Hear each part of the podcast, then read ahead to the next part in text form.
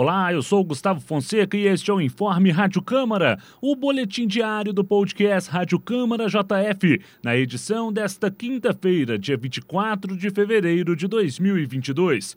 Aqui você fica por dentro das principais notícias de Juiz de Fora e da Casa Legislativa.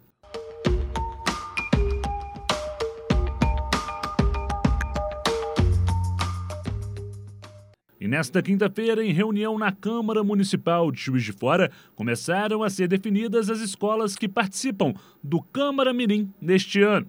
O projeto da Câmara de Juiz de Fora, de formação política para adolescentes, voltará a ter eventos presenciais. Sete instituições já foram selecionadas: Escola Estadual Antônio Carlos, Colégio Jesuítas, Centro Educacional Aguiar Seleguini e as escolas municipais Doutor Ademar Rezende de Andrade, Doutor Paulo Japiaçu, Rocha Pombo e União da Betânia. Ainda há três vagas. O coordenador do Câmara Mirim, Sérgio Dutra, explica a dinâmica do projeto. As escolas vão ter que é, entregar para a Câmara um termo de adesão e compromisso de participação na Câmara Mirim nessa edição 2022. E nós hoje aqui também tiramos um calendário de visita a essas escolas, a essas 10 escolas, para que a gente possa apresentar o projeto da Câmara Mirim para seus alunos, é que são os alunos do oitavo e nono ano do ensino fundamental, o público-alvo do, do programa. A primeira ação que nós temos da Câmara Mirim, depois de instalado, é a definição do tema que vai ser debatido este ano. E como que é a definição desse tema? Nós fazemos uma, uma solicitação às escolas para que façam uma consulta interna e essa a partir dessa consulta interna aos seus estudantes, ela apresente para nós em uma reunião quais são as sugestões de tema que estão sendo trazidas pelas escolas.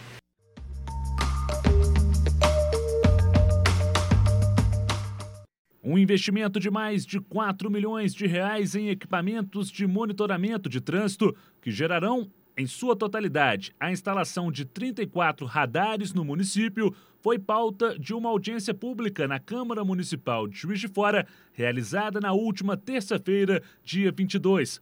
A proposta foi do vereador Sargento Melo Casal, do PTB, que convocou o representante da Secretaria de Mobilidade Urbana da Prefeitura de Juiz de Fora para a audiência e comentou a pertinência do debate. O gasto público ele tem que ser objetivo e com responsabilidade. A gente não liga pelos valores. Podia ser 10 milhões, não tem problema algum. O meu questionamento não é esse. Eu só quero saber o seguinte: foi avaliado tecnicamente se realmente esses radares foram, foram colocados naquele local? Realmente aquele valor que está ali, ele vale isso? É com responsabilidade? Se for com responsabilidade, eu não vejo problema no valor. Né? Só que hoje, do jeito que a gente anda na cidade, a gente verifica que 4 milhões é muito dinheiro para se instalar em questões em vias que realmente você não consegue passar de 30, devido à precariedade do asfalto. O presidente da Casa Legislativa, vereador Juraci Schaefer, do PT, destacou a importância do tema, que ganhou grande repercussão local recentemente. Realmente é um assunto polêmico, porque nós já temos aí dificuldades, principalmente de tráfego e trânsito devido às estradas, às nossas ruas que estão é, muito esburacadas, com problemas. As pessoas já têm no início do ano o pagamento do IPVA e colocam essa questão dos radares como também uma forma de arrecadação.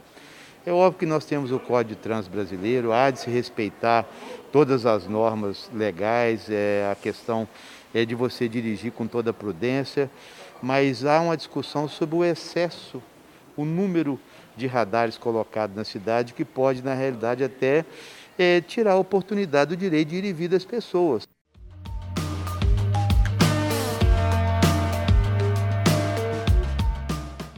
Esse foi o seu informe Rádio Câmara JF. Para mais informações, acompanhe a JF TV Câmara, canal digital 35.1 da TV aberta.